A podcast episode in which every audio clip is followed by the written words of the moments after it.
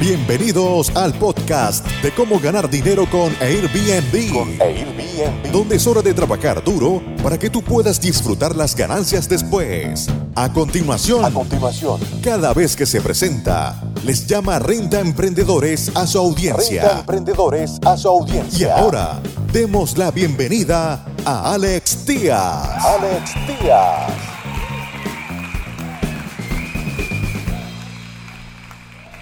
¿Cómo están amigos Renta Emprendedores? Bienvenidos una vez más a este episodio donde vamos a hablar acerca de un artículo que salió en reportur.mx, eh, es un medio eh, online que hemos estado siguiendo. Eh, es muy interesante porque tiene noticias de tanto México como Colombia y Argentina. Reportur.mx, el líder turístico mexicano, pero también tiene muchas noticias de tanto Colombia como Argentina. Y bueno, el titular el día de hoy eh, dice, Cancún, hoteles tardaron 40 años en sumar 30 mil cuartos y Airbnb logró los mismos en solo 7 años. Esto es muy importante porque sigue el descontento eh, de la industria hotelera hacia la industria de alquileres vacacionales por esta este conjunto de, recesiones. Estuvimos en Playa del Carmen, estuvimos en Cancún. eh, hay, un, ambiente pesimista que se ha eh, ido eh, pues cuajando poco a poco por el tema de inseguridad, por el tema de crisis financiera, por el tema de sargazo, se ha hecho esta eh, pues esta tormenta perfecta para toda la Riviera Maya, caray. Y sí existe un, una eh, pues un descontento en el cual se, están, se han estado apuntando tanto la industria de alquileres vacacionales en contra de la industria hotelera y la industria hotelera en contra de los alquileres vacacionales. Y bueno, vamos a seguir viendo notas de este tipo. No creo que vaya a ser la única hasta que las situaciones no cambien. Eh, pero sí es muy importante poner en contexto y poner sobre la mesa que no toda la culpa de esta eh, de esta des- desaceleración de la industria hotelera es por parte de los alquileres vacacionales. Sí, las tendencias de viaje están cambiando, sí, el viajero está buscando eh, acortar gastos, sí, está buscando poder cocinar y ahorrarse lo que gasta en un restaurante y no tener que pagar un todo incluido probablemente o poder dormir más personas en una habitación que pueden dormir inclusive hasta cuatro si está bien equipada. Eh, en un hotel pues no. Pero eh, todo esto va a seguir eh, capturando los titulares de, de los medios en internet en redes sociales y en medios impresos hasta que no mejore y no haya un repunte y el factor sargazo, el factor inseguridad, el factor crisis económica también mejore un poco. Pero bueno, dice, el presidente de la Asociación de Hoteles en Cancún y Puerto Morelos, Roberto Cintrón Gómez, reveló que en el 2018 un total de 9.500, 9.051 viajeros optaron por hospedarse en habitaciones de renta Airbnb en lugar de los tradicionales centros de hospedaje en Caribe mexicano.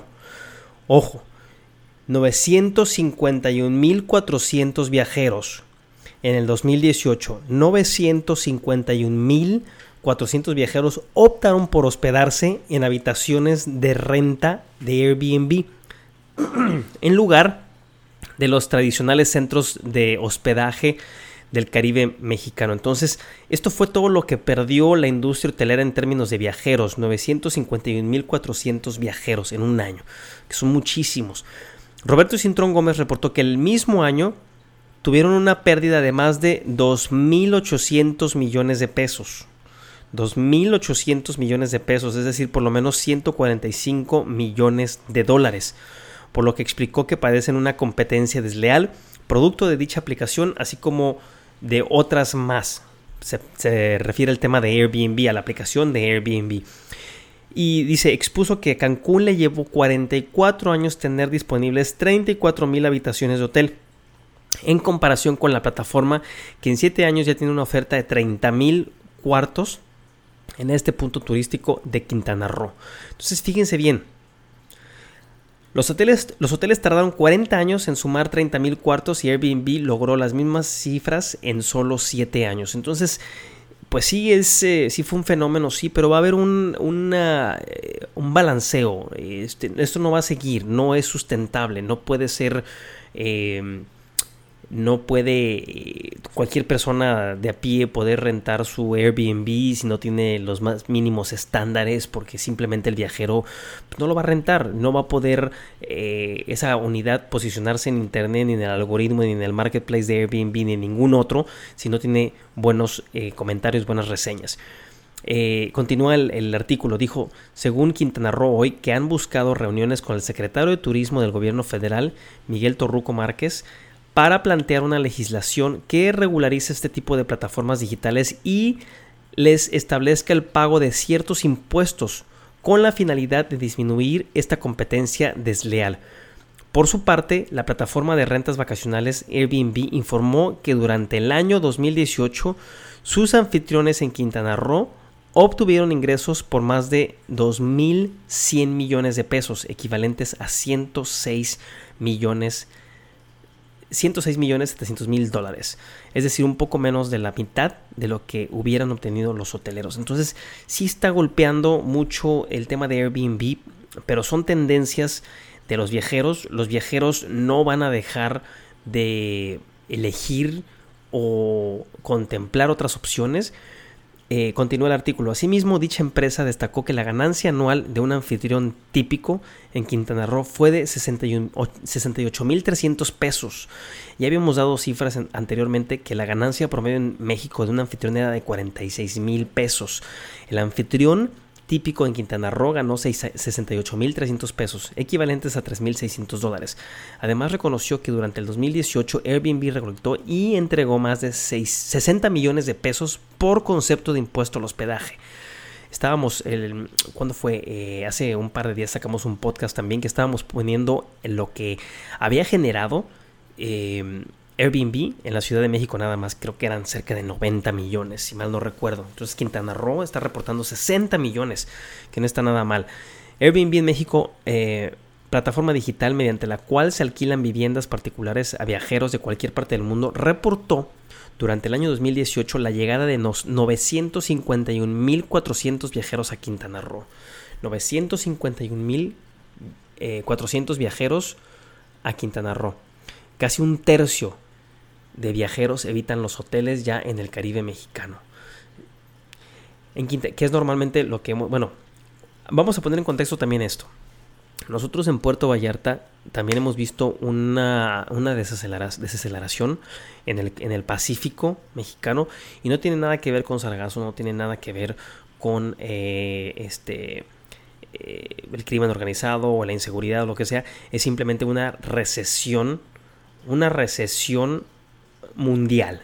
Entonces, no hay que echarle toda la culpa a los, a los, eh, a los Airbnbs tampoco. O sea, esto viene de fuera. No es ni la cuarta transformación, ni es López Obrador, ni tiene nada que ver con el gobierno de nuestro país, sino que viene, es un efecto macroeconómico, es una crisis que viene de afuera, que si bien los gobiernos que la están causando no lo han querido eh, aceptar, pero también ellos ya entraron en desaceleración, tanto Estados Unidos como China, y de ahí vienen todo hacia abajo. Está también Alemania, que entró en recesión hace varios meses ya.